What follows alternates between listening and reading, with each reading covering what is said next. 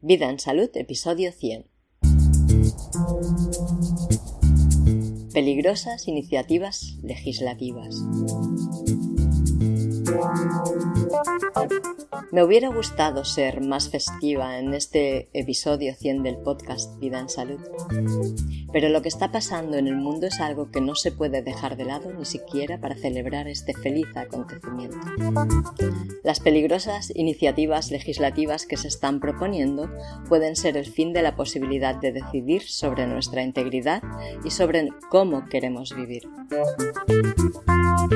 Si ya llevas algún tiempo escuchando este podcast, te habrás dado cuenta de que el objetivo es mejorar en tanto como podamos la salud individual sin desatender la salud social, que a nuestro entender incide directa e intensamente sobre la salud individual. En estos momentos nos enfrentamos a un gran cambio en el ámbito de lo colectivo, y los actores principales de este cambio no estamos siendo nosotros. Sabemos por lo que hemos vivido que el sistema de organización, gestión y toma de decisiones de nuestra sociedad no es para nada efectivo ni eficiente y tiende a causar más problemas de los que resuelve. Los gobiernos están demostrando una ciega obediencia a unos intereses que estamos seguros no aportan beneficios a las personas, a nosotros.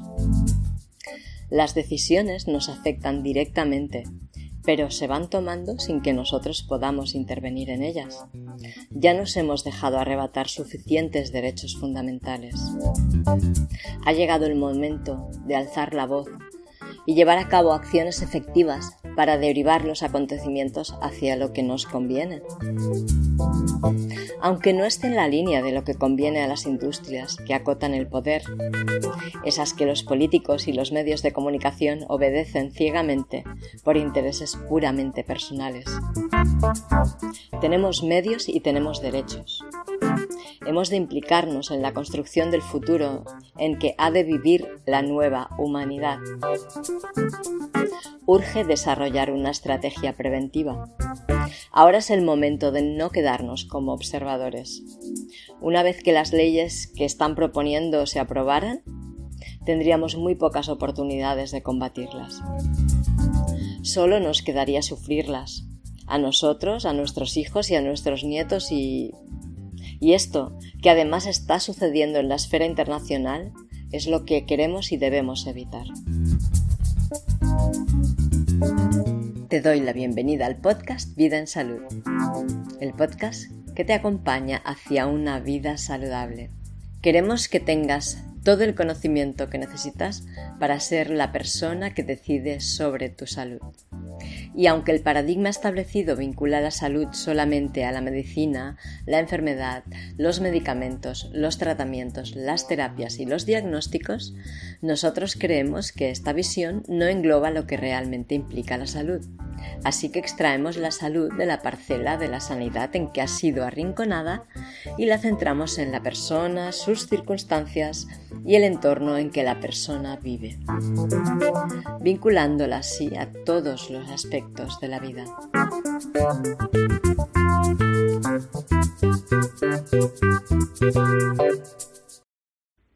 Antes que nada, quiero agradecer al abogado Luis de Miguel Ortega de la Asociación para la Defensa de los Consumidores Scabellum, su inspiración y la generosidad de sus acciones. Muchos de los datos que con rigor expongo hoy los ha facilitado él públicamente a través de su canal de YouTube, de su sitio web y de su newsletter. Y hay algo que te quiero pedir por el bien de todos. Esto es que hagas un donativo a la asociación para que pueda realizar los procesos legales que son necesarios para representar nuestros intereses frente al Poder Judicial, ya que todo lo que hacemos en los juzgados tiene un coste administrativo.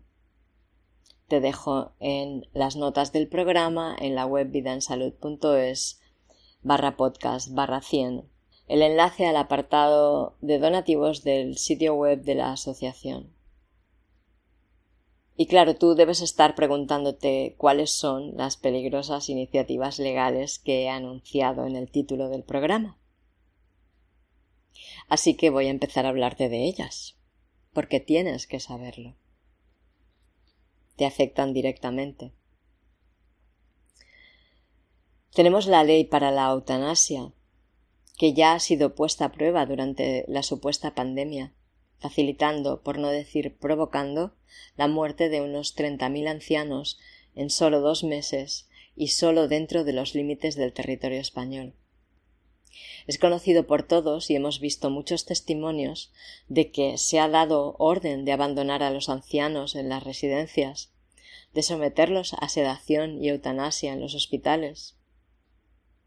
No interesa pagarles las pensiones, que son fruto del trabajo que estuvieron haciendo durante todas sus vidas. Y es preocupante esta ley porque puede ser precedente para muchos más abusos y debemos estar atentos a lo que suceda en este ámbito, porque si ha podido terminar con la vida de treinta mil ancianos solo en España antes de ser aprobada, imagínate lo que puede llegar a hacer una vez ya sea una ley. Luego tenemos la Ley de Protección Jurídica de la Violencia contra los Menores en el Hogar. Esta propuesta de ley es muy inquietante porque abre la puerta al secuestro de los menores que no estén vacunados o lo que sea que se les ocurra hacer con los niños, quitándose de encima y de un plumazo el instinto de protección que surge del amor de los padres. Es evidente que los padres son un impedimento para el tipo de bienestar que el Estado quiere imponer sobre el menor. Y es muy preocupante que el Estado pueda decidir lo que le conviene a un pequeño, que pueda obligar a los padres a cometer actos dañinos sobre sus hijos y que se vean obligados a hacerlo para evitar que sean secuestrados por instituciones con muy oscuros propósitos. No se me ocurre nada más perverso que esto. Duele solo de pensarlo. Luego tenemos la vacunación obligatoria. Mira, las vacunas han de ser voluntarias, no hay ninguna norma legal que permita obligar a la vacunación. Así que dado que no hay ninguna norma, es importante combatir cualquier intento que hagan para imponerla. Existe un documento científico y técnico redactado por las Naciones Unidas que dice que para obligar a vacunar tanto a niños como a adultos y ancianos es necesario que exista una vacuna eficaz y segura. De lo contrario, tiene que ser voluntaria y la verdad es que no existe constancia de que haya ninguna vacuna eficaz y mucho menos segura. Y tal vez la que están intentando colarnos por el coronavirus aún es menos segura y menos eficaz que ninguna otra. Por eso están intentando modificar las normas de uso de estas biotecnologías sobre la población. Quieren eliminar el impedimento que vela por nuestra integridad y seguridad los efectos adversos de una vacuna se pueden manifestar desde el momento posterior a la vacunación hasta después de diez años. Por lo tanto, cualquier vacuna del coronavirus que nos quieran imponer antes de que hayan pasado diez años, seguro que es insegura. Luego están intentando la modificación del Código Civil en cuanto a incapacitaciones y tratamientos involuntarios que se normalicen los tratamientos involuntarios y los regímenes de incapacitación, además de ser una aberración contra el ser humano, va a repercutir en la modificación del consentimiento informado de los pacientes. Porque normalizar esta enorme falta de respeto hacia las personas hace mucho más fácil el secuestro médico de los pacientes en cualquier circunstancia. Luego tenemos la modificación del reglamento de la ingeniería genética de los organismos genéticamente modificados. Y el Parlamento Europeo ya ha votado sobre la reducción de las garantías de las vacunas fabricadas a partir de organismos genéticamente modificados. Esto permite que hagan ensayos clínicos durante la pandemia con organismos genéticamente modificados sin garantías de seguridad ni para el medio ambiente ni para los seres humanos directamente. En estas circunstancias, y sin derecho a negarnos, podríamos ser utilizados como campos de experimentación de una biotecnología de la que se conoce muy poco, y lo poco que se conoce evidencia una nocividad bastante notable, a pesar de los esfuerzos que se están haciendo para ocultarlo y negarle. Se ve, están saliendo a la luz.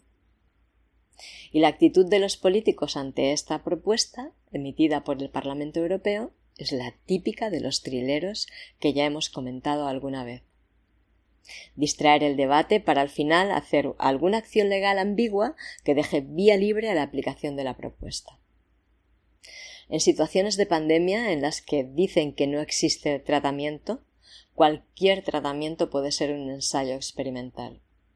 Intuyo que este es el motivo de que se intente esconder la evidencia de que el dióxido de cloro es muy efectivo para erradicar el coronavirus SARS-CoV-2. Quieren poder experimentar sobre seres humanos sus asquerosas y oscuras tecnologías con total impunidad. Porque no necesitarán ni siquiera tu consentimiento para meterte un tratamiento experimental. Todos vamos a estar obligados a dejar que lo usen sobre nosotros. No sé si te das cuenta de la violación que supone esto sobre el derecho a la libre elección informada y consciente. Luego tenemos el uso obligatorio de la mascarilla. Pues la norma no permite obligar al uso de la mascarilla y tampoco prevé unas sanciones claras. No es algo que se pueda castigar y además establece muchas excepciones que podemos utilizar. Si quieres llevar mascarilla, la llevas. Si no la quieres llevar, no la llevas. Y puedes no llevarla con toda la tranquilidad del mundo, porque nadie puede atentar contra ti, ni castigarte, ni multarte por no llevarla. Y si, excediendo sus competencias, te ponen una multa, la puedes recurrir. Y si llegaran a poner muchas multas a través de la asociación, que está al servicio de esta causa común, podemos abrir una causa legal general por el abuso es mucho más fácil recurrir 300 multas por la misma causa que recurrir una sola. Yo pienso que ante esta situación no puedo, no podemos quedarnos de brazos cruzados. ¿En qué mundo van a vivir las nuevas generaciones?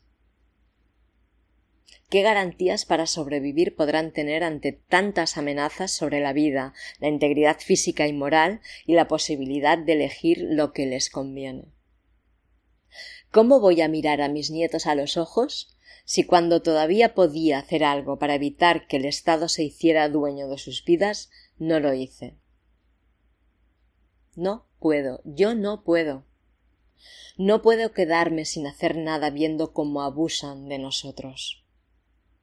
No voy a levantar las armas, pero sí voy a recurrir con todo lo que esté en mi mano para por lo menos, por lo menos molestar para hacer que esta inmoral imposición que pretenden perpetrar sobre todos se les haga bien difícil de conseguir.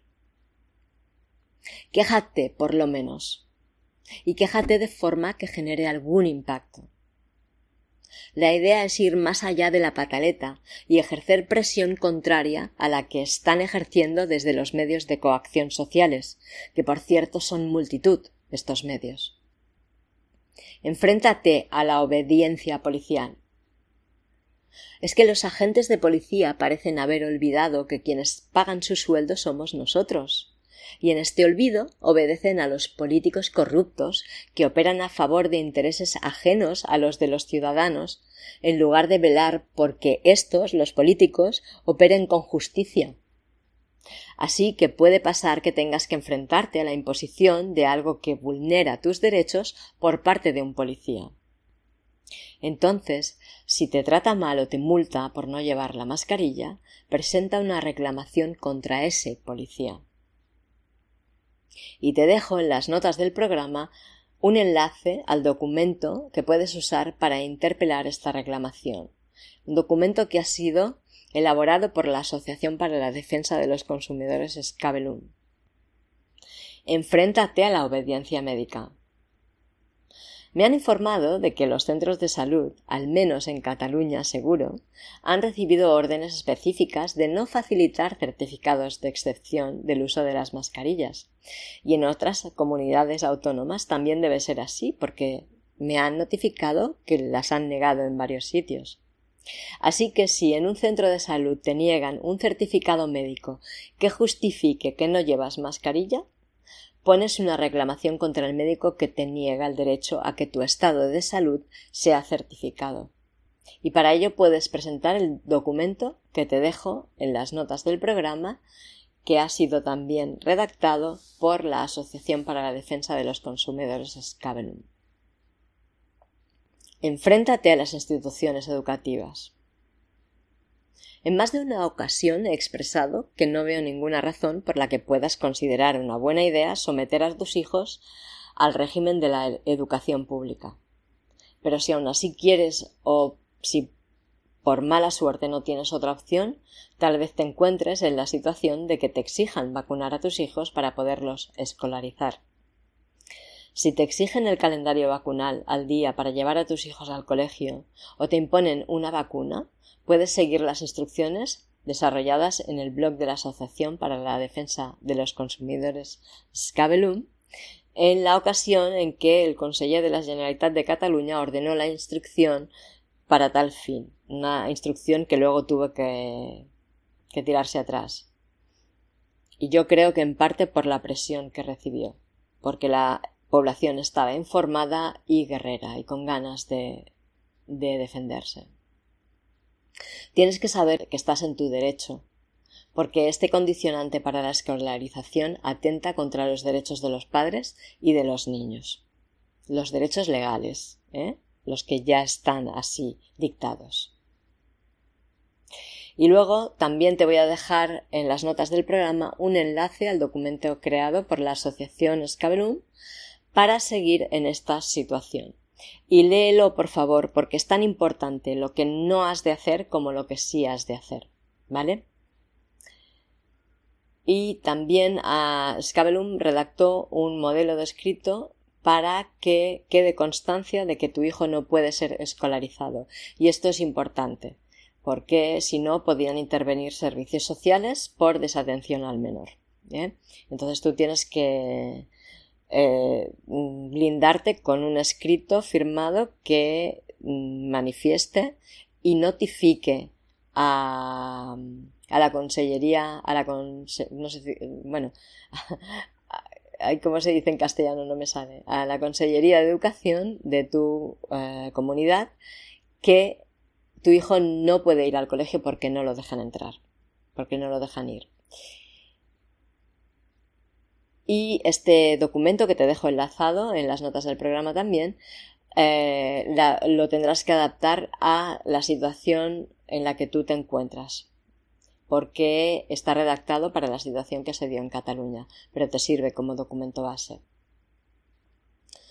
Otra idea, enfréntate a las obligaciones injustificadas en los comercios o espacios de uso público. Si no te dejan entrar en una tienda un supermercado o en algún otro lugar de uso público porque no llevas mascarilla o porque no te pones el gel alcohólico, pues presentas una reclamación porque esta medida tampoco está justificada ni legalmente ni médicamente. Nadie las ha justificado, por lo tanto no es legal imponerlas. La asociación aún está esperando que le den respuesta a la querella que pusieron solicitando que presentaran esas justificaciones. No existen. Y te dejo un enlace también al documento tipo para reclamar como consumidor en esta situación. ¿Y qué es lo que tienes que hacer para reclamar? Pues bueno, primero, pues eh, firmar y, hacer firmar eh, esta, este los documentos que correspondan a la situación y luego presentarlas en el lugar más cercano, mm, en el comercio o el centro de salud o el colegio o la comisaría de la localidad en que estás, donde esté pasando. Y si no te facilitan la entrega, si no quieren cogerlo, entonces te lo presentas en la Administración, a la Consejería de Salud, la de Educación, la de Seguridad, la de Justicia, la que tenga la competencia en la materia de la reclamación. ¿Y para qué sirve reclamar? Me vas a preguntar, ¿verdad? Pues obviamente tu reclamación no va a movilizar al Poder Judicial en tu defensa, No, no, no. Tal vez debería, pero no va a ser así. Lo que sí que va a hacer es molestar profundamente a los planes de dominación y sometimiento. Pero además, si recogemos muchas denuncias de este tipo, los abogados de la asociación pueden presentar una causa general en representación de los ciudadanos. Y esto sí que va a suponer un cambio, porque todavía estamos en una democracia, y si el pueblo se manifiesta, los representantes ilegales, en este caso porque no han sido elegidos democráticamente, han de atender las peticiones del pueblo. Y además, ellos saben que no tienen autoridad ni competencia para hacer lo que están haciendo. Si encuentran oposición, van a tener que deponer, porque saben que es ilegal lo que están haciendo. Y es que tienes que saber, es importante que sepas que las personas todavía tenemos derechos defendibles ante un tribunal, derechos que nos protegen de los abusos del poder. Y depende de nosotros que los ejerzamos, que reclamemos si intentan vulnerarlos, y depende sobre todo de nosotros que los usemos y continúen vigentes si no reclamamos nuestros derechos cuando intentan arrebatárnoslos, estamos dando pie a que decidan que no los necesitamos y dejen de existir. También creo que es importante que sepas que toda medida que tenga que ver con la salud pública requiere que haya un plan que la sostenga. Un plan redactado, calibrado, que presente informes de expertos, que refleje una consulta pública y que evidencie transparencia en los informes. Tienen que entregar este plan a la población en un expediente administrativo.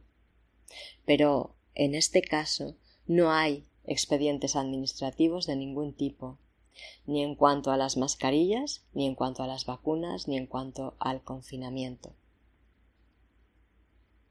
Y es que someter a la población a un confinamiento no es una medida que se pueda implementar por capricho.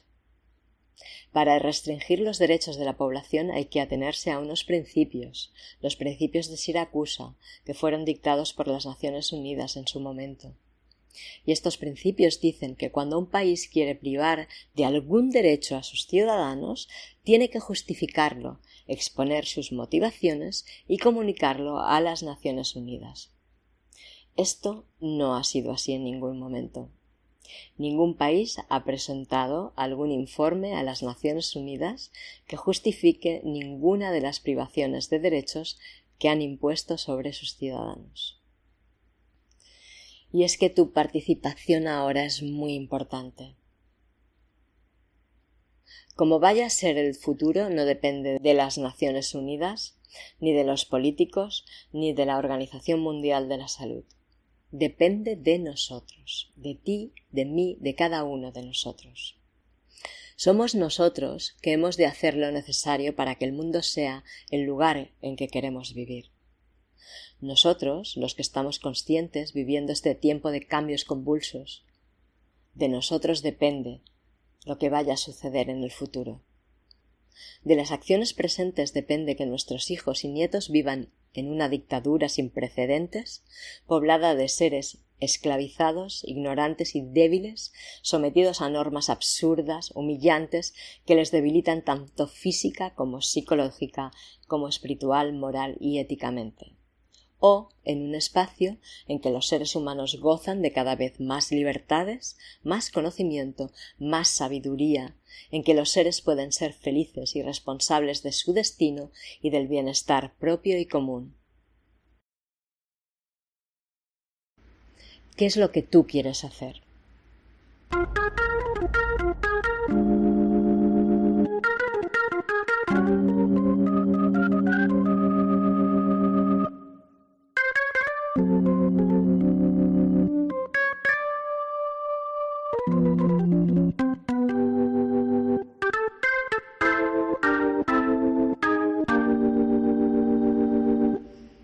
Bueno, y dicho esto, que tenía muchas ganas de transmitir, y muchas gracias de nuevo a Luis de Miguel por haber puesto tanta claridad sobre estos temas y informarnos sobre lo que está pasando en la esfera legal. Te quiero decir que vamos a tener celebración del episodio 100 del podcast. Lo que pasa es que en el 101. Espero tener preparado en un par de días un nuevo episodio en que te explicaré cuál es la pequeña sorpresa que tenemos preparada para celebrar el número 100 del podcast.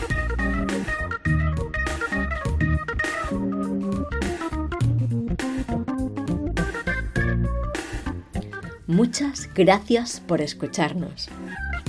Gracias por participar, por tus comentarios, likes, recomendaciones, tus reseñas de 5 estrellas, tus valoraciones positivas.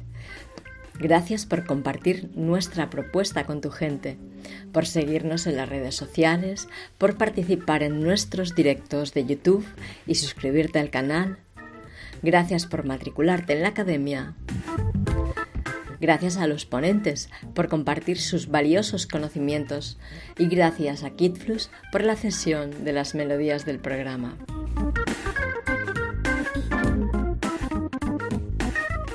Gracias a todos por estar manteniendo en vida a vida en salud.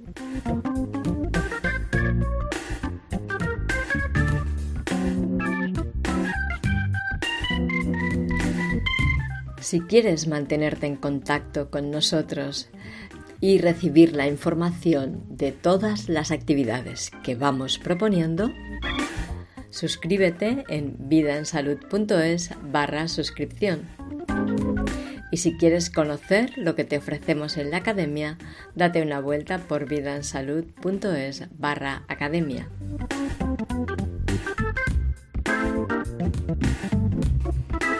Que tengas muy buenos días y excelentes noches. Hasta la próxima.